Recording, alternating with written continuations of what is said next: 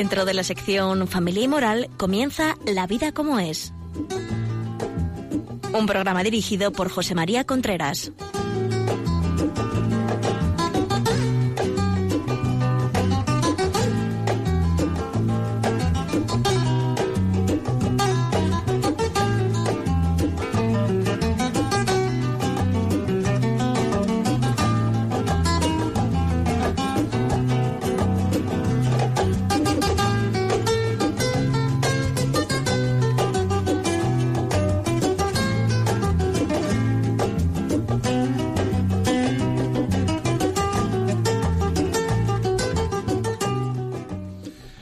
Amigos, buenos días. Aquí estamos nuevamente en La Vida como es, el programa que cada 15 días habla, hablamos, ustedes y yo, de educación de los hijos, relaciones de pareja, sexualidad, eh, todo lo relacionado con el mundo de matrimonio, etcétera.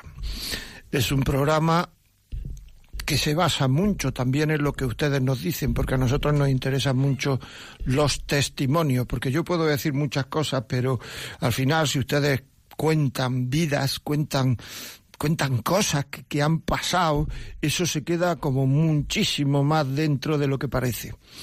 Bueno, en el programa de las, hace 15 días hablábamos de los 12 errores 12, 13, 10 más comunes de los padres, ¿no? O sea, los padres cometemos errores a la hora de educar a nuestros hijos, eso es indudable. Y entonces hay unos errores que son muy comunes. Eh, y yo he hecho una lista de 12, pero igual quito alguno y me sale otro y son 10 o 12. Pero vamos, el otro día hablamos de varias cosas, por ejemplo, hablamos de la disparidad de criterio entre los padres, es un tema fundamental el que los padres tengan tengan unidad de criterio en lo digamos en lo, en lo fundamental porque si no la autoridad se pierde. O sea cuando hay duda cuando duda el mando por decirlo así se acaba la autoridad. Eso eso es importante y por tanto se acaba la obediencia. Es decir, muchos de los problemas que ustedes van a tener en el futuro, pueden tener con sus hijos en el terreno de la obediencia, probablemente se llevan, se deban a que ustedes han dudado en cosas fundamentales como educarlo. Que el padre le dice una cosa y la mamá dice lo contrario, o al revés. Es decir, o sea, es muy importante que cuando algo pide y no se tiene un criterio claro o único, lo mejor es decirle, ya lo veremos, ya hablaremos, ya te contestaré. Y lo hablan ustedes primero. Si esto ocurre, aunque los padres estén separados, sí, sí, sí, en las cosas importantes, porque esto es una muestra de cariño al niño. O sea, no podemos creer que es que esto es, no, no, no. O sea, yo es que quiero mucho a mi hijo, quiero mucho a tu hijo. Bueno, pues mira, una de las primeras comprobaciones de que quieres mucho a tu hijo es las cosas importantes las habléis eh, eh, el matrimonio, o sea, la pareja, los padres del niño. Es decir, que las habléis, las habléis, las comentéis, mira esto, lo otro, esto tal, me han dicho en el colegio, me han dicho lo que sea. Eso es una muestra de cariño al niño. Y además, que sepáis que el niño, si alguna vez se entera, lo, lo vamos, lo, lo, le encantará. Después está el sobreproteger, es otra cosa que dijimos el otro día. Muchas veces disculpan a los niños ante los profesores, ante todo la culpa la tiene el profesor, mi hijo nunca tiene la culpa, ante los vecinos, ante los primos, ante todo el mundo. Es decir, un error gravísimo. Si hacen personas dependientes, personas inseguras, cada uno tiene que tomar decisiones en función de la edad que tiene. Otra de las cosas que dijimos el otro día es muchas veces se, se, se transmite a los hijos se le, un cierto desdén, un cierto, una cierta inseguridad, una cierta desconfianza, ¿por qué no decirlo? Un cierto desprecio. Ya sabía que lo ibas a romper. Es que eres idiota. Es que pareces tonto. No vales para nada. Estos son, o sea, ya nos, no digamos que alguna gente sigue diciendo cosas y subiendo, ¿eh? O sea, no sé para qué te he tenido, no sé para qué has nacido. ¿Usted cree que se le puede decir a una persona eso, de verdad? O sea, eso, eso es, es, es hacer al niño que se sienta no querido, no y luego decir, no es que mi hijo tiene problemas de, de autoestima, de claro, no va a tener problemas de autoestima. Otro que otra cosa que dijimos el otro día fue falta de continuidad. Es decir, si hay que pedirle al chaval siete cosas en la vida, o sea, seis o siete cosas en el sentido, quiero decir, seis o siete valores que queremos que tenga, sea trabajador, que no sea perezoso, que sea leal con sus amigos, que sea lo que sea. Esas cosas pedirlas siempre, porque muchas veces dejamos de pedirlas porque nuestro estado de ánimo, nuestra educación, perdón, nuestra, nuestro cansancio, no tal, y eso afecta a nuestra educación, la educación que estamos dando. Es decir, cuando una cosa se pide, se pide siempre, y si no, no se pide. Lo que no puede uno es pedirla por la mañana, después ya por la tarde, como estoy cansado, no lo pido, cansada, después pedirla durante la semana, como no lo pide, no, aquí se, o se pide siempre o no se pide. O sea, esto, esto es así hay que, hay que reconocerlo. Después, castigar mal. Aquí me parece que nos quedamos, ¿no? En castigar mal. Promesas o, castigo incumplibles. O sea, no vas a salir en ningún fin de semana, pero ¿cómo, cómo vamos a ver? ¿Cómo no va a salir el niño ningún fin de semana? O sea, ¿hasta qué año de esto de los fines de semana, hasta qué año no va a salir? Porque claro, o sea, es que parece una cosa que es que mm, no tener mucho sentido común, es decir, poner castigos que realmente se puedan poner, se puedan cumplir sean razonables y que y si no no se nos ocurre a nosotros pues preguntárselo al niño que al niño se le ocurre se le ocurren seguro castigos y muchas veces más duros de los que de los que nosotros le íbamos a poner. En fin, lógicamente estos errores lo tienen las personas que quieren educar, porque me da muchísima pena, muchísima pena que hay mucha gente que es que no educa, no, es que no quiere educar, vamos, o sea, no educa porque no quiere, no hablan nunca con los hijos, se come y se cena viendo la televisión, se habla con los vecinos, con los amigos en el trabajo, está uno el día con la tablet, con el, con el smartphone, con lo que sea, en el ordenador, eh, habla uno con todo el mundo menos con los hijos. Y muchas veces cuando los hijos nos hablan, le decimos que se callen es un tema duro, pero así es. ¿eh? Es así, y esto hay que saberlo. Es decir, con los niños hay que hablar mucho. Mucho es mucho.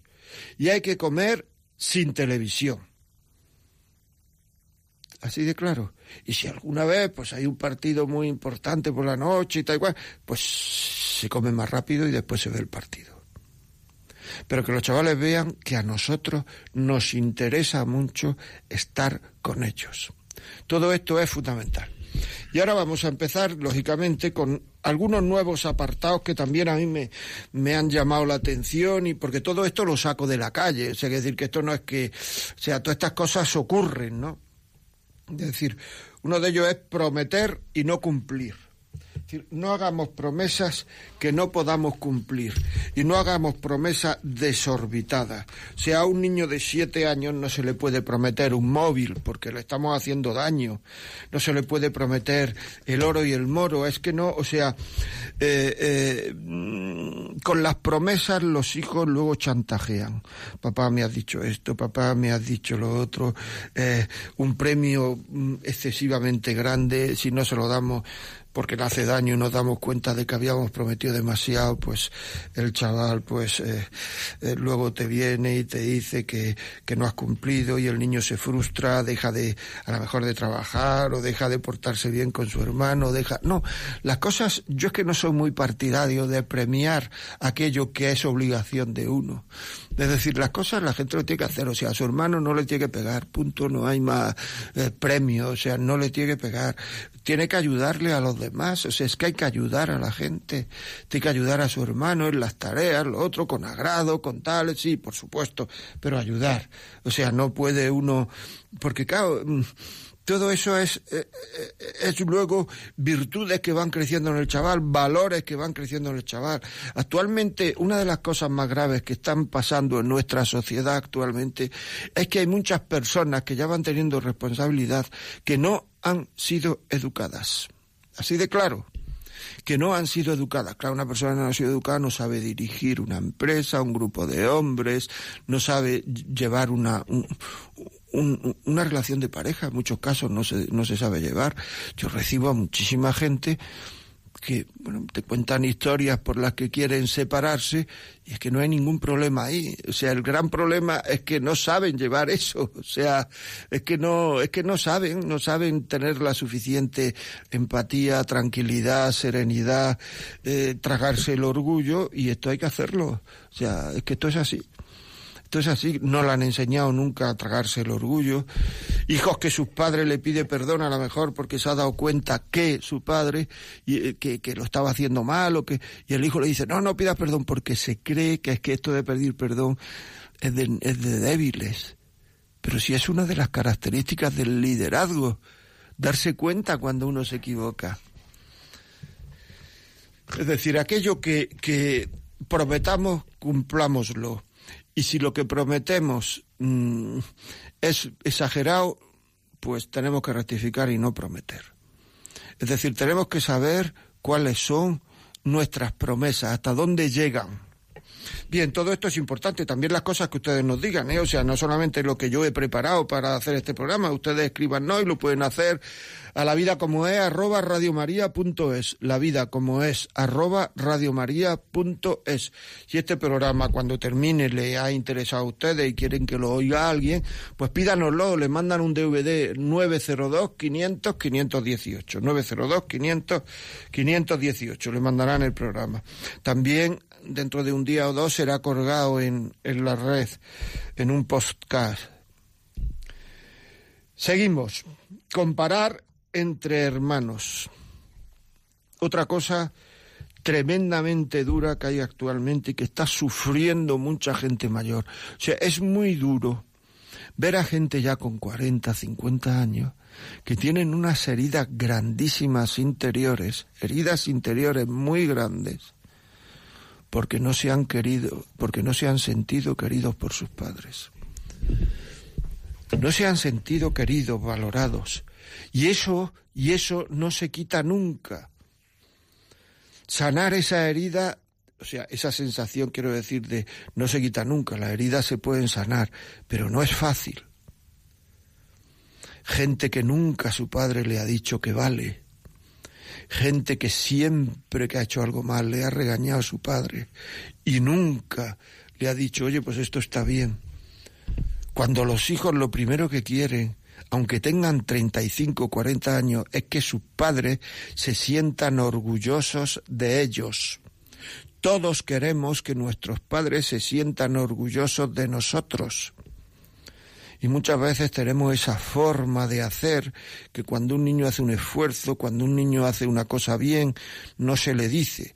Y si se le dice, luego al final se le dice, pero si lo hubieras hecho de esta otra forma, lo hubieras hecho mucho mejor, te hubiera salido mejor, con lo cual lo dejamos, o sea, cuando se felicita, se felicita, punto. Y no se termina exigiendo más, no se termina aprovechando para exigir más. Reconocer, valorar, muchas veces nos dicen cosas para que les digamos sencillamente muy bien y eso es un subidón que, que, que los niños experimentan, los niños y los mayores. Ya digo que esto al ser humano le cuesta mucho decirlo, pero cuántas personas que ahora mismo nos están oyendo, que están casadas, que tienen hijos, que tienen 30, 40, 50 años, no se sienten valoradas por sus padres. Tener en cuenta que en la vida social, en la vida empresarial, una persona que no se siente valorada, se siente insegura, porque piensan que lo pueden echar de esa empresa, piensan que si hay un problema va a ser de los primeros que va a salir, etcétera.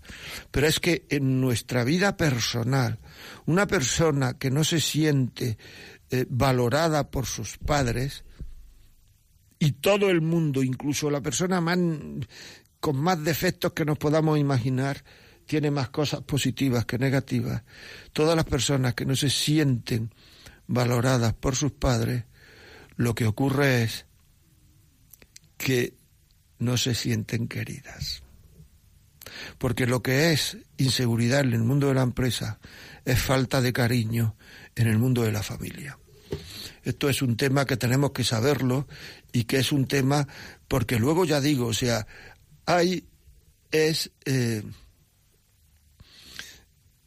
o sea, hay muchísima gente herida por el trato que le han dado a sus padres.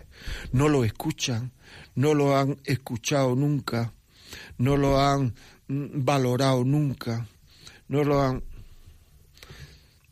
Es así. Comparaciones entre hermanos. Vamos a ver.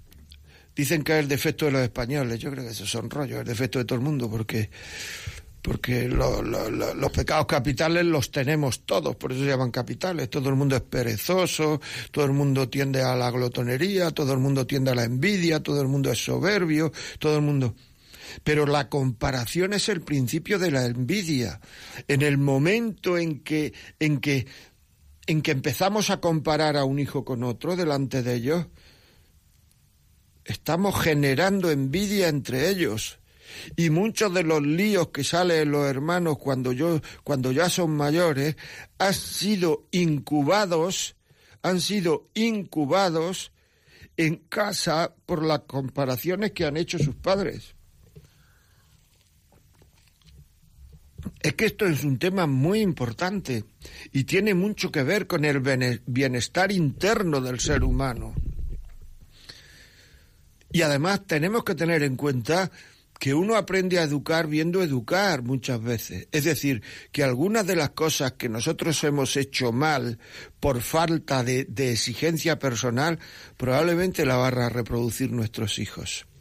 Y si un padre es tremendamente, eh, eh, por ejemplo, autoritario, cosa que eso hace mucho daño a los hijos, mucho daño a los hijos, porque autoritario significa inflexible, que no escucha, que no se puede razonar con él, que no tiende ese hijo luego a hacer lo mismo con sus hijos, porque lo ha hecho su padre.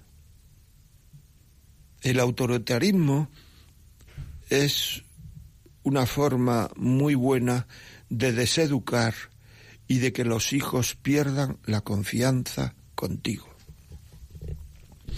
Muy bien, seguimos. Seguimos comparar entre hermanos, por favor. O sea, muchas cosas de, muchos problemas de, de, de, autoestima, complejos de inferioridad, líos. Es por esto. Pero es que luego esto se va reproduciendo en la familia cuando la familia va creciendo.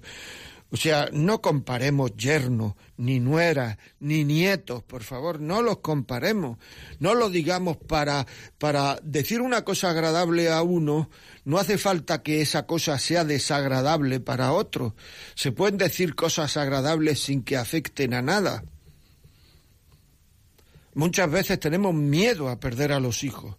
Y entonces tendemos a, a uno de ellos, al que más miedo tenemos eh, de perderlo o incluso al que más posibilidades económicas tiene y va a hacer que yo en el futuro no viva peor, tendremos, tendemos a, valorarlo más delante de todo y a valorar su inteligencia y a valorar. Y muchas veces eso lo que ocurre es que estamos metiendo en un follón al matrimonio, porque luego la mujer, el marido, vais diciéndole, mira, tu madre dice esto y tal, es decir, eh, que vales poco y eso en un matrimonio no gusta, ¿no? Tu madre, tu padre dice esto. Parece que estoy diciendo cosas que son, mm, pero son, o sea, a mí me parecen muy profundas en el sentido de que están haciendo sufrir un sufrimiento que no se oye, que no se ve, que no se sabe, que no se cuenta, que no se manifiesta, pero heridas, heridas, heridas que quedan, heridas que quedan muchas veces para toda la vida, porque es que mi padre ya se ha muerto, dice la gente. O sea que ya no puedo arreglar esta herida. Tengo que aceptar esta herida, pero no arreglarla, porque mi padre, mi madre, ya murió. Es tremendo. ¿eh? O sea, hay que, hay que saber. Bueno, vamos a poner un poquito, un poquito de, de música para relajar y dentro de dos minutos seguimos.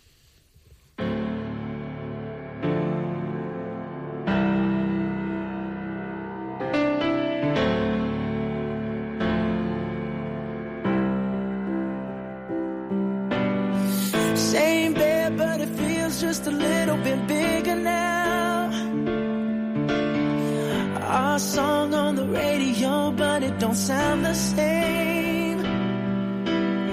When our friends talk about you, all it does is just tear me down. Cause my heart breaks a little when I hear your name. It all just sounds like Mm,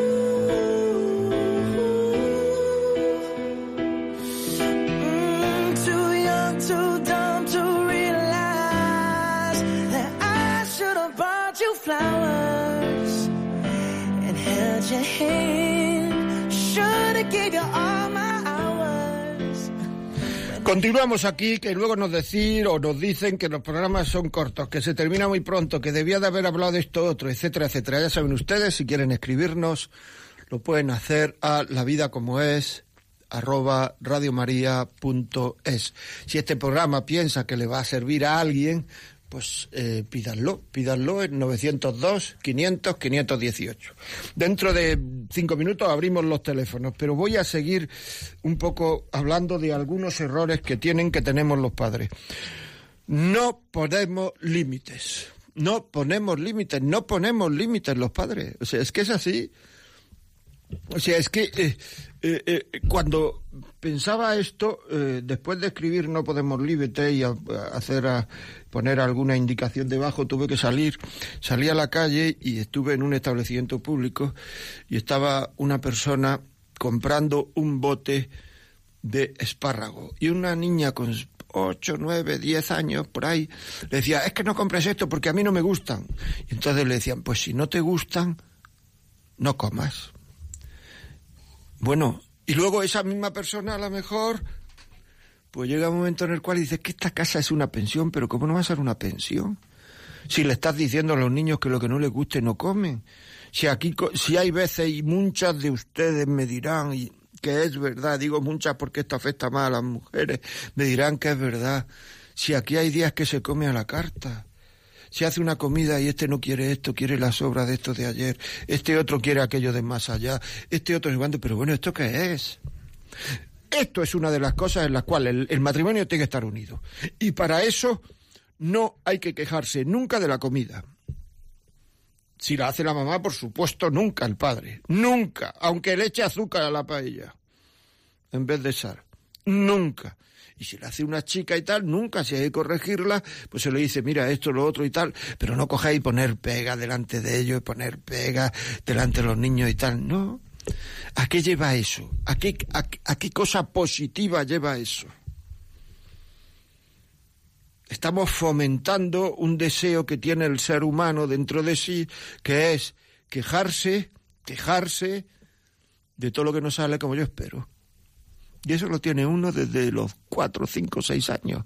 O sea, o de antes. O sea, cada vez que las cosas no son como yo espero, me quejo. Lo cual es una buena forma de, ya digo, que deseducar.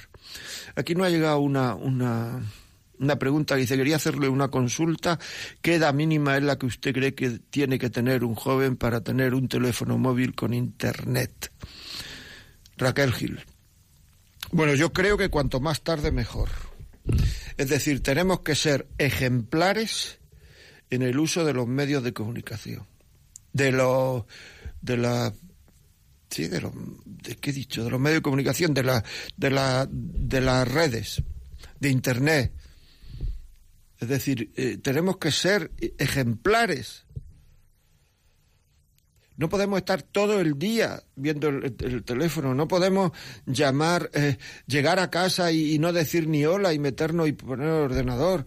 No podemos estar comiendo y estar pendiente del teléfono. No podemos, o sea, no, o sea, el teléfono hay que dejarlo. O sea, es que es así, o sea, Buenos días, tenemos cinco hijos, cuatro varones de 13, 11, 9 y 7. Y una niña de 18 meses. Los varones se pelean mucho, todo el día chinchándose. Tanto el padre como yo estamos muy pendientes de ellos. Cuidamos el comer juntos, sin televisión, hablando, pero como nos descuidemos ya tenemos peleas. No sé si es normal teniendo ya hijos adolescentes. Intentamos tener paciencia, hablar las cosas tranquilas, pero a lo largo del día, especialmente ahora en vacaciones, en algunos momentos yo también me enfado. Me gustaría que me ayudase a trabajar este problema y saber cómo gestionar las peleas. Muchas gracias. La paz le escribe, firma La Paz, un saludo La Paz. Bueno, yo creo que lo estáis haciendo bien. O sea, que decir que con 13, 11, 9 y 7 años, si no están enfermos, los niños se van a chinchar. Son preadolescentes, el de 7 años todavía no es preadolescente, y van a chincharse y van... Es que si no estarían enfermos. Entonces, lo que hay que hacer, y si alguna vez te enfadas, no pasa nada. Si es muy grande el enfado y hay que pedir perdón, pues se pide perdón pero yo estaría muy tranquilo en relación a eso. O sea, quiero decir que, o sea, es que esto es así. O sea, con 13, 11, 9 y 7 años se van a, se van a chinchar. Entonces, lo que hay que hacer, bueno, pues es a lo mejor sacar temas en la comida. Enhorabuena por comer sin televisión. Cuidamos el comer juntos, pues sacar temas. Habrá que prepararse. Yo lo que te diría, sobre todo en la comida, es que mm, prepararse. Eh, algún temilla que pueda interesarle a los chavales. Mirad lo que hoy dice, yo qué sé, el periódico, lo que hoy, yo qué sé, lo que hoy me ha pasado. ¿Vosotros qué pensáis? ¿Qué opináis? Me ha dicho una persona esto, lo que sea. Y hacerle así, digamos, pensar a los niños en cosas que, le, que les agraden. ¿Cómo lo arreglarías tú? Yo creo, y por lo demás, paz. O sea, paz. O sea, de verdad. O sea... Mm, eh, no pasa nada, no podemos asustarnos cuando hacemos las cosas bien, que la vida es así, o sea, me acuerdo una vez que me escribió un señor y me dijo, es que los vecinos de abajo protestan, tengo diez hijos y dice que armamos mucho jaleo a la hora de comer. Pero, mire usted, que si con diez hijos a la hora de comer no armara usted jaleo, es que los niños estarían muertos, ¿no? O sea, que esto, que con diez hijos se tiene que amar jaleo, habrá que procurar decirnos de golpe, en fin, habrá que educar, pero pero uno no puede ponerle coto a eso al 100%, son cosas normales. Seguimos. Bueno, el próximo programa seguiremos haciendo, hablando de, de, de, errores a la hora de educar y ahora ya sí que voy a dar el teléfono para que los que quieran cuenten su historia, eh, hagan su pregunta, lo que sea. Si la quieren hacer por internet, ya digo la vida como es, arroba radiomaria.es y... Mm, el teléfono directo es 91 153 85 50. Tomen nota 91 153 85 50. Pregunten lo que quieran, que ya les digo que es un tema que ayuda mucho a la gente. La, la, porque luego, luego me llegan cartas y me dicen, una señora dijo en el programa, una señora dijo en el programa, ¿lo veis? Una, que era una llamada, o sea que una... Muy bien, pues mientras entran llamadas, seguimos aquí. Otro tema es que es un error de los padres el ser amigos de los hijos. O sea, un padre no es amigo de su hijo. Un padre es su padre. O sea, decir, es que no es amigo de su hijo. O sea, porque es que mm, los padres son, por decirlo así, la autoridad, ¿no? Son la figura de la autoridad, son, o sea, eh, no sé, o sea, es que no, no, no, Seguiremos. Vamos a ver qué nos dice. Lourdes, desde Hoyo de Manzanares. Buenos días, Lourdes. Hola, buenos días. Le felicito por el programa. Eh, quería, Ya le comentaba en el programa anterior que soy educadora y una cosa que me ha dado un resultado maravilloso.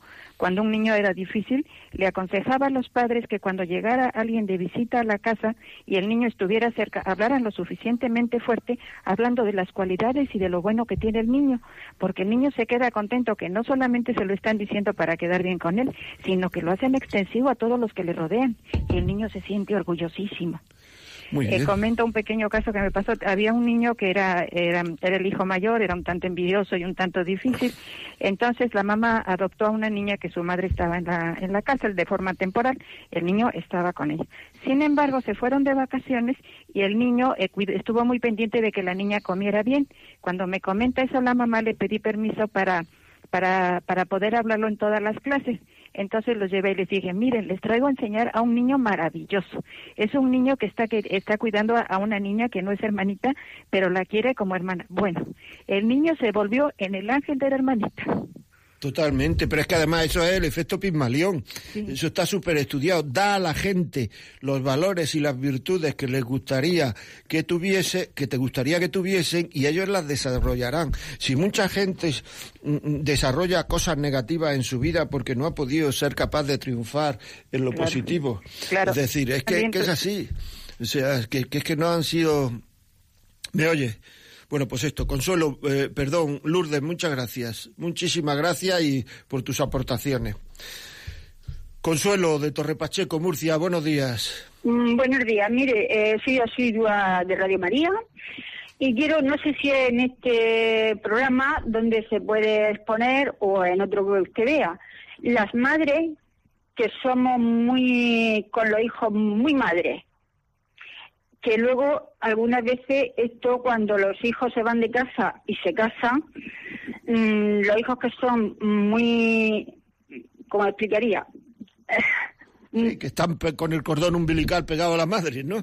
Sí, luego en el matrimonio Tienen problemas. es un desastre, es un problemazo. ¿Dónde pondría usted este, este programa? Porque la verdad es que a mí me pasó y también está pasando. Pues muy bien, pues muchas gracias, ¿no? Eso que dice Consuelo, muchas gracias. Eso que dice Consuelo es, es un problema. O sea, vamos a ver, en el matrimonio lo primero es la mujer. Estoy hablando primero de la mujer porque estamos hablando de niños que tienen, de hijos que tienen el cordón umbilical todavía no del todo roto. Es decir, la mujer y la opinión de la mujer. No puede llevar la madre la casa tuya a distancia. Y esto muchas veces ocurre por complejo de inferioridad del hijo con la madre, por miedo a perder a la madre. No vas a perder a nadie, pero si tiene que haber miedo a perder a alguien, es a la mujer.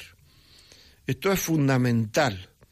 Y la madre tiene que ser lo suficientemente prudente para no meterse donde no le llaman. Y el hijo tiene que ser lo suficientemente fuerte para si en algún momento desagrada a su madre, porque atiende a su mujer, saber hacerlo. O sea, el miedo a desagradar a la madre se carga matrimonios. Seguimos. Gracias, Consuelo, porque me has hecho hablar de este tema. Ya saben ustedes, la vida como es arroba radiomaria.es. Estamos hablando de la educación de los hijos. 911538550. Bueno, estábamos diciendo ser amigo de los hijos. Es que no se puede ser amigo de los hijos. Es decir, uno lo que tiene que hacer es ser padre de sus hijos. Ser padre.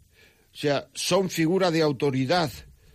O sea, y además, lo que tiene. Y esa figura de autoridad no se tiene que reforzar nunca por esto que muchas veces se dice de, de, del que he hablado yo antes, de autoritarismo, etcétera. No, no, no. Se tiene que reforzar, hay una autoridad que se llama noseológica, se llama, que es la autoridad del conocimiento, autoridad de conocimiento, de saber. Entonces los padres lo que le tienen que hacer ver a sus hijos es que saben cosas y las viven. Es decir, la mayor autoridad que pueden tener los padres con los hijos es que los vean vivir valores. Así de claro. Que los vean vivir valores. Que vean a los padres pedir perdón que vean a los padres eh, ser cariñosos, no ser melosos, pero sí al llegar del trabajo, al salir, al entrar, darse un beso. Que vea a los padres tratarse con delicadeza. Que vea a los padres que se le deja el mejor asiento a la mamá y que la mamá se lo deja al papá. Que vea a los padres hablar delicadamente de los suegros. Que vean a los padres trabajar. Que vean a los padres que, aunque han tenido problemas en el trabajo, no ponen a nadie verde. Que vean a los padres que no critican, que no protestan, que no se quejan. Esto es, esto es muy importante. Es decir, la crítica, la protesta, el quejarse, lo que lleva a los niños es a, no aceptar la vida, la, la, o sea, lo que les pasa. Y si, y si estamos educando en no aceptar lo que les pasa, ¿cómo le vamos a educar en la fe. si esa fe la tienen que meter precisamente en aquello que les pasa. Esa vida cristiana la tienen que meter precisamente en lo que les pasa. Si lo que les pasa hacemos por nuestras quejas, nuestras críticas, nuestras protestas, hacemos que, que, que, que, se quejen y que lo rechacen, pues entonces, como se dice, estamos haciendo un pan como unas tortas, ¿no? O algo así parecido me parece que es el dicho, ¿no? Es decir, es que no, no se puede, no, no se puede ir para adelante así. Por favor, no criticar, no criticar, que significa no hablar mal de nadie porque uno mm, no es necesario que hable mal de nadie. Tiene alguna cosa, uno tiene que decir algo de alguien que no es positivo, tiene que ser porque uno es una autoridad en algo y tiene que contar a alguien que eso, pero eso hay que contárselo a quien hay que contarlo, no criticar lo que hacen los demás, porque muchas veces criticamos hasta, hasta lo que hacen bien. Sencillamente porque no lo hacen como nosotros o porque hay que criticar. Y entonces yo le pego un palo aquí, lo haga como lo haga. Es así. Es decir, y, entonces, claro, eh, o sea, criticar a los demás. O sea, por supuesto, cuando hay que decir algo o te están diciendo algo negativo de alguien, tendrías que tener la suficiente fortaleza para decir, espera, eso no me lo digas hasta que no esté el delante. Muchas veces en las reuniones nadie se quiere ir el primero, porque el que se va el primero luego lo pone en verde. No hagamos eso, por favor. Criticar. O sea, es una cosa tremendamente deseducativa, tremendamente dañina para el ser humano. Los grandes hombres, las grandes personas, las grandes mujeres no critican no critican. Es que, que hay que saberlo. O sea, o sea, que es que hay que saberlo. Por favor, no hagamos, no hagamos a nuestros hijos criticones, protestones, opinadores de todo lo que ven sin tener ni idea, sin tener ni idea. Porque hay que ver que se opina a veces de cosas que no sabemos nada. No sabemos nada, pero estamos media hora opinando. Una vez me contaron una anécdota, o leí una anécdota del Papa Benedicto XVI, del anterior Papa, que, mm, que le preguntaron algo relacionado con la iglesia o algo así, ¿no? Y entonces, o sea, con su campo, por decirlo así, con su terreno. Y entonces él contestó, bueno, pues eso hay que pensarlo y te daré una respuesta, déjame que lo piense. Nosotros, y perdonadme que lo diga, pero es que es así, nosotros, ni nuestro terreno ni historia. O sea, nosotros nos dicen cualquier cosa de lo que sea y estamos a, la primera de, cambio hablando de esto, hablando de lo otro, diciendo esto, diciendo lo otro y dando opiniones muchas veces en cosas que no sabemos nada. Y por supuesto, por supuesto, si, si, sin pensarlas antes cinco minutos. Es un tema que es que así es. Y esto es altamente educativo. No ves programas de televisión donde no se viven virtudes, donde se está ofendiendo continuamente a los demás, donde se está murmurando, murmurando, difamando, calumniando no ver esos programas.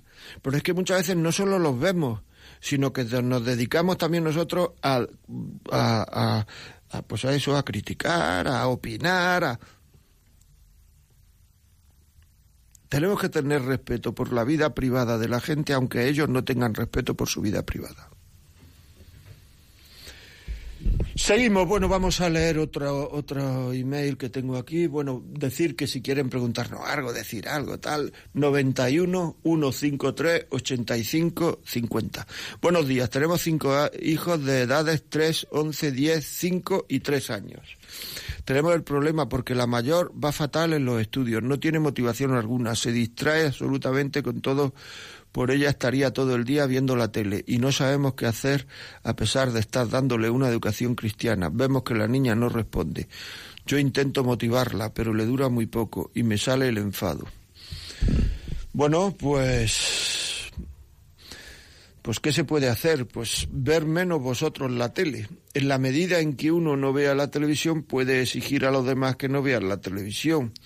En la medida en que uno ve la televisión, no puede exigir a los demás que vea la televisión que no vea la televisión menos que uno. Es decir, si uno ve la televisión dos horas, no se le puede exigir a la niña que vea la televisión media hora. Es decir, tenemos que ajustar la televisión y ver, y ver ese tema. Por otra parte, yo te diría que incidir en lo positivo con la cría. O sea, no, o sea, con 13 años mm, se pueden hacer muchas cosas con una persona en el sentido de que hay que dejarla madurar, hay que incidir en lo positivo, hay que ganársela no con regalos ni con mimos, sino con afecto, con cariño. O sea, el cariño a todo el mundo le viene bien. Y entonces eso, eso la niña antes o después reaccionará. También a lo mejor si en el colegio hay algún profesor o el encargado del profesor que lleva la clase o lo que sea, pues eh, te puede dar pistas, pues estupendo. Bien, seguimos. Vamos a hablar con Carmen, que nos llama desde Madrid. Carmen, buenos días. Buenos días. ¿Qué me cuenta? Mm, mm, yo quería eh, comentarle algo que, he observado muchas veces y me lo encuentro, mm, vamos, con mucha frecuencia. A mí en mi casa no me ha pasado y somos varios hermanos, pero sí veo que hay gente, que yo lo, lo, noto porque además te lo dicen, que han crecido en una familia donde había el hijo favorito y después los otros como que no contaban nada. O todos los hijos igual y había el hijo que nadie quería por lo que fuera, porque era tal, porque era el último, porque era el que protestaba. Entonces, veo que son gente de 50 o 60 años, que como ha dicho usted antes, a lo mejor sus padres ya han fallecido y que eso queda para siempre, porque queda con los hermanos, con, no sé, es algo de lo que no se recuperan jamás. Entonces, pues no sé, yo no sé, yo he crecido en una familia de hermanos y nunca he visto diferencias pero me parece que es bastante frecuente. Solamente eso. Pues muchas gracias, Carmen. Así es, así es. Yo lo he insistido y, y, y, así es. O sea, esta mujer ya te dice que los ha visto. Yo también lo he visto, pero a mí es que me vienen. Pero, eh, pero esto es la vida. Es decir, en el momento en que uno tiene lo que pasa es que ahora cada vez hay menos amigos, ¿no? Porque, porque se hace uno amigos por el interés, pero el momento en que uno tiene amigos de verdad, en los que puede confiar, es esa, un amigo es esa puerta que no hay que llamar para entrar, que se puede abrir. Y esos amigos te van diciendo claramente muchas veces las heridas que tienen. Y esas heridas hay que procurar eh, consolarlas, soportar, darle soporte, porque en definitiva el consuelo es dar soporte a otra persona para que pueda llevar su pena. Eso es consolar. Y esta gente tiene unas penas que podemos darle soporte y tenemos que hacerlo. Pero tenemos que saber, los que sois padres, los que somos padres, tenemos que saber que, ojo, vamos a ver si no hacemos esto nosotros con nuestros hijos. Seguimos aquí en La Vida como es, 911538550, La Vida como es, arroba radiomaria.es. Juan de Murcia. Juan, buenos días. Hola, buenos días. ¿Qué me cuentas? Bueno, yo pienso que otra de las maneras de que las cosas mejorasen, mejorasen mucho sería eh, los malos ejemplos que están dando la clase política en muchos campos, ¿no?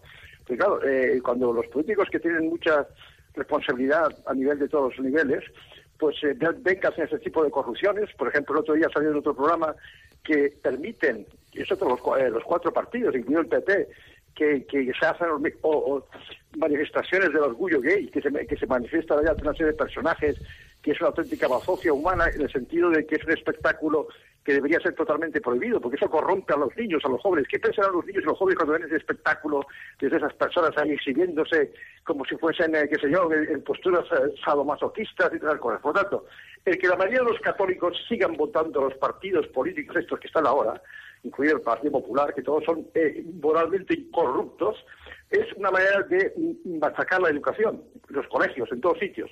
Por lo tanto, los padres tendrán que seguir luchando para que esa mala educación que se está dando a todos los niveles públicos y colegios, etcétera, y luego tengan que reeducar a sus hijos en sus casas.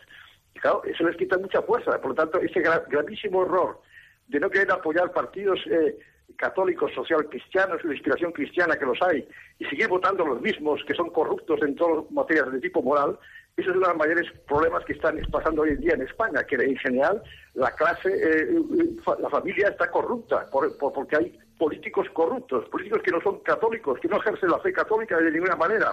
Por lo tanto, esos son los gravísimos errores que quería que se debía eh, evitar cambiando el voto y votando partidos que, que vivan como, como, como Dios manda, como debería ser lo normal en España, que siempre ha sido católica, ¿no? Y todo eso, eso es para mí esas grandes corrupciones que se podría evitar solamente con el voto, porque si no se hace uno cómplice de todas esas, barbaridades. El aborto, la, eutanasia, que seguramente se pondrá ahora. Me hago a una idea, me hago a una idea lo que me estás diciendo. O sea, ser, o sea, quiero decir que no, es que como vamos un poco mal de tiempo, pero quiero decir que te, que te estoy, sé lo que es, se pueden poner ejemplos, etcétera. Estoy de acuerdo contigo. O sea, hay que tirar para arriba. Muchas gracias, Juan, muy amable. Bueno, vamos a ver, yo lo que quería decir aquí es que a mí me parece muy bien que se le eche la culpa a los, a los políticos, que no, que no se le eche la culpa. Las dos cosas me parecen muy bien. Yo lo que creo es que nosotros somos los primeros educadores de nuestros hijos.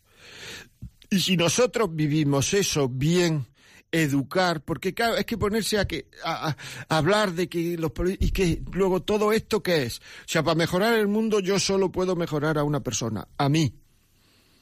Y luego influir en la sociedad en la medida en que yo me vaya mejorando. Y para mejorarme lo que tengo que tener es formación, conocimientos, aprender. Porque en el momento en que yo aprendo una cosa, se abren una serie de puertas donde yo veo que puedo entrar para seguir aprendiendo más. Es decir, que las personas que aprenden van aprendiendo cada vez tienen deseo de aprender más. Y el que no sabe nada nunca tiene el deseo de saber algo. Y eso está pasando actualmente en nuestra sociedad. Se le está preguntando a las personas, a muchas personas, se le están preguntando mediante eh, referéndums, sondeos, etcétera, se le están preguntando cosas de las que no tienen idea. O sea, y esto es así. Por tanto, nosotros lo que tenemos que hacer es formarnos, saber. Y una de las cosas en las cuales mejorar como personas, en las cuales tenemos que formarnos, es en la educación de los hijos saber cómo educar a los hijos, mostrarle vidas que merezcan la pena. Y en la medida en que nosotros mostramos vidas que merecen la pena, indudablemente estamos vacunando a esos niños. Es decir, estamos poniendo una vacuna para que esos niños puedan estar en esa sociedad, no solamente sin que le, digamos, le, lleve a, hacer cosas negativas, sino influyendo positivamente en los demás. Yo lo he pensado muchas veces y no hay otro camino. Es decir, o nosotros mejoramos personalmente y hacemos mejorar a la gente que tenemos alrededor, o esto de que a fin de quejarse, de llegar a, a, pues sí, bien, pero pero pero hay que mejorar y la forma de mejorar es formarse, adquiriendo formación. Uno quiere mejorar como cristiano, coger formación cristiana. Uno quiere mejorar como padre, coger formación de cómo educar a los hijos. Uno quiere educar, eh, mejorar como marido, como esposa, como mujer, como sea, eh, educar a los, eh, formarse en el tema del matrimonio, es decir, formarse, tener deseos de saber para uno ser mejor persona. Pero, mm, digamos, claro, es que es así. En fin, no me, es que no quiero meterme en cosas políticas. Esto es un tema de orientación familiar. Muchas gracias por la llamada, Juan. Mm, María, desde Bilbao, buenos días. Buenos días, mira, yo tengo para comunicarle que yo he sido, yo personalmente, nosotras en mi, hogar fuimos 12 hermanos, ¿cierto? Y, y nunca tuvimos amor, por, por ejemplo, por parte de nuestra mamá.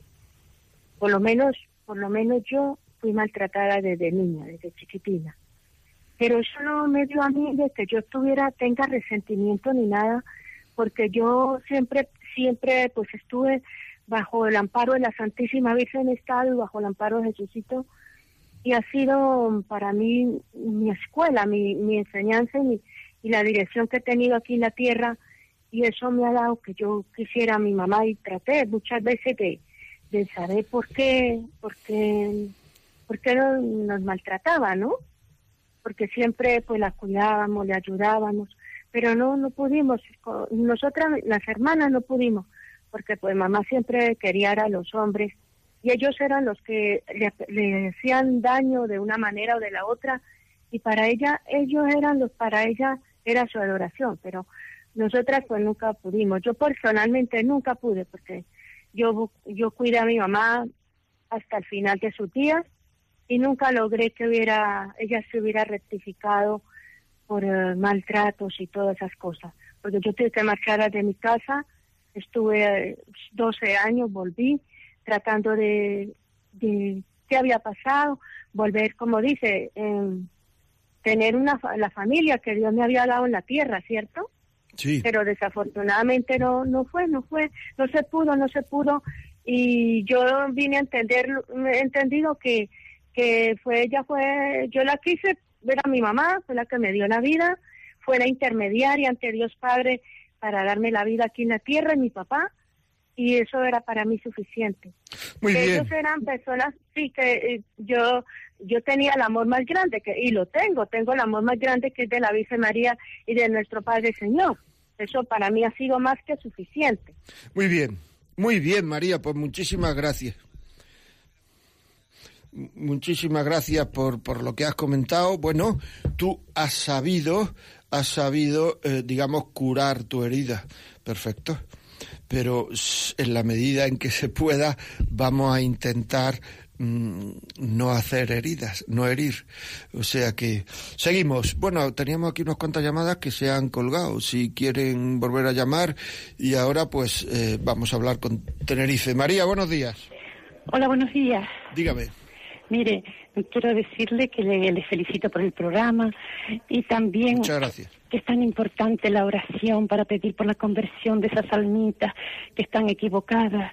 Es tan importante rezar por la conversión de los pobres pecadores, como dice Jesús a Santa Faustina Cobalca, que, que más bien es pena porque pueden perder sus almas más que criticarlos. Y que Dios nos ayude en la en la educación de los hijos, ¿verdad? Que el Espíritu Santo baje sobre todos ellos y cada uno, y sobre la Radio María también. Muy bien, pues muchísimas gracias. Eso me ha recordado lo que decía un amigo mío que decía, cuando los niños son pequeños hay que hablarles mucho de Dios y cuando los niños son grandes hay que hablarle a Dios mucho de ellos. Y es verdad, hay que rezar por los hijos. Esto es una cosa que a mí me han enseñado desde pequeño y que he procurado hacer. Yo la recomiendo desde aquí. Muy bien, seguimos. Muchas gracias, María. Antonio, desde, desde Alicante. Buenos días. Sí, buenos días. Pues quería llamar para agradecer a este señor que ha llamado mezclando un poco las cosas políticas, ¿verdad? Ah, Porque aunque no sea el tema del programa, pues yo recuerdo una vez, no sé, no sé quién, pero que me dijo el dicho, dice, dice, cuando cortaron la cabeza del rey de Francia en la Revolución Francesa, dice, cortaron la cabeza de todos los padres. Entonces, pues es que es muy difícil educar hoy en un principio de autoridad cuando no existe ese principio de autoridad ya en la sociedad. Ya. Bien, pero, pero. Entonces, eh, no, no podemos, no podemos tampoco, digamos, decir que la educación está dentro de la familia, pero luego hay un medio social que va en contra de Claro, efectivamente. Tie- O sea, nosotros. Pero ahora, esto es desde la Revolución Francesa. Sí, pero es que nosotros somos hijos de nuestro tiempo también, eso es verdad. Pero esto habría que llevarlo por la influencia que nosotros tenemos que hacer en la vida pública. Es decir, nosotros tenemos que influir en la vida pública de las personas. Pero es que, claro, actualmente, por mucho que, que queramos, o sea, el tema es que nosotros tenemos que educar hoy, que nosotros tenemos que educar mañana, que nosotros tenemos que, como esperemos a que cambien las leyes, a que cambien no sé cuánto, no educamos. Eso es el mensaje que yo quiero dar. Por tanto, nosotros actuemos en la vida pública de los países, actuemos porque tenemos derecho como ciudadanos, pero luego nos focalizare- focalizarnos en nuestros hijos, porque como esperemos a que cambie todo y que lo eduque prácticamente la sociedad, pues es que no se puede. Es decir, que esto es así, o sea, los ecologistas dicen, preocúpate de lo general, pero ocúpate de lo particular. Es decir, está muy bien que te preocupes de los agujeros de ozono, todo esto perfecto, pero el río de tu pueblo está contaminado. Eso es lo que yo quiero decir. Todos los políticos, es perfecto, hay que actuar en la vida pública, hay que ir a votar, que ya es una actuación, que muchas veces hay que ir a votar, hay que actuar, hay que hablar, hay que hablar en los medios de comunicación, hay que escribir cartas a los periódicos, ustedes quieran. Pero llega un momento en el cual el niño está ahí delante entonces hay que darle ejemplo viviendo virtudes, porque lo último que dice una persona es que su padre o su madre es idiota. ¿Es así? Bueno, seguimos que esto ya se nos va. Voy a leer aquí dos emails. No sé si tengo tiempo. He mirado, pero no me están mirando, por tanto lo voy a leer. Hola, felicidades por el programa. ¿Qué nos recomienda a mi a mí que nos ayude a aumentar la confianza uno en el otro para no reprocharnos nuestros defectos y ser un ejemplo para nuestros hijos? ¿Cómo podemos luchar contra nuestro pecado de orgullo y soberbia? Amigos, pues luchando. Es decir, mira, una forma, uno Mm, en primer lugar, pidiendo perdón cuando uno lo hace y que los hijos nos vean pedir perdón. En segundo lugar, cuando estamos, o sea, contar intimidades al otro, o sea, debilidades, porque cuando el orgullo y la soberbia sobresalen, mm, entonces el contar nuestras debilidades, eso hace que, que, que, que, porque uno cuenta sus debilidades a la persona que quiere, ¿verdad? Entonces eso hace mm, que el, que el otro pues nos vea eh, que le estamos contando esto y esto acerca. Pero luego tenemos que tener la suficiente presencia de ánimo para cuando tenemos una discusión, etcétera, no sacar esas debilidades en la discusión. Porque si las sacamos, lo que hacemos es que cada vez estamos cortando mucho más esa confianza de la que tú hablas. La estamos cortando porque dice, claro, cuando yo soy débil, le cuento mis debilidades, mis problemas, mis luchas, hasta donde se deban contar, claro. Y claro, y luego eso se vuelve contra mí cuando entra esto del orgullo y la soberbia. También otra cosa que se puede hacer es que cuando uno discute tiene que saber que está discutiendo con una persona con la que luego se va a reconciliar. Es decir, y esto es muy importante, es decir, se va a reconciliar. Por tanto, uno tiene que discutir con el freno de mano echado. Son varias cosas las que estoy diciendo. Después procurar tener la presencia de ánimo para no discutir delante de los niños. Es decir, para decir, bueno, luego lo arreglamos esto, metemos el dormitorio y hablamos. Es decir, todo esto es, es importante y, y es así, ¿no? O sea, yo tengo un blog en Religión en Libertad, un blog que se llama bueno, blog José María Contreras, puede entrar que hablo mucho ahí de religión y libertad, blog José María Contreras, hablo mucho ahí de relaciones de pareja y de todas estas cosas y, y, te, te puede dar ideas esto ahí. Muy bien, pues amigos, tengo otro. Buenas tardes, mi hija tiene un hijo, mi nieto nunca le ha dado buena educación, consintiéndole todo, ordenadores, máquina, ahora tiene graves problemas con los estudios, sacando mucho suspenso. Tiene 15 años, hay solución hay solución, pero esto, bueno, en el próximo programa, dentro de 15 días, contestaré a esta pregunta. Intentaré contestar, vamos, a esta pregunta. Amigos, es la hora de despedirse.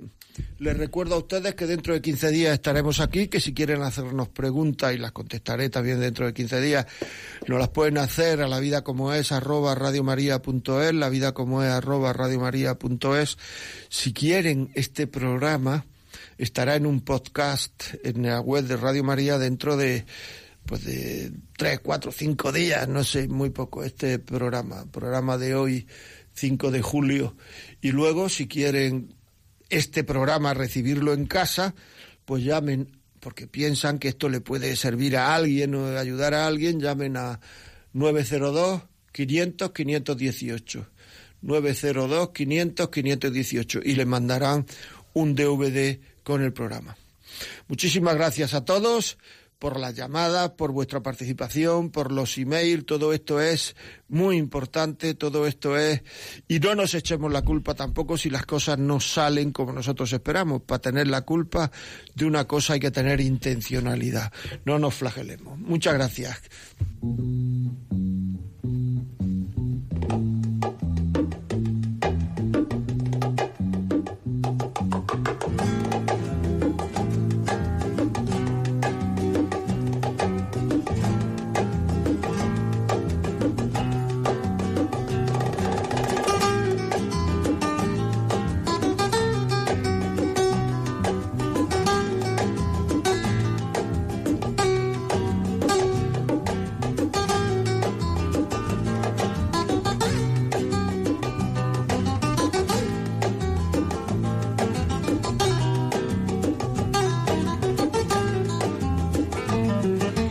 Así finaliza en Radio María La vida como es, un programa dirigido por José María Contreras.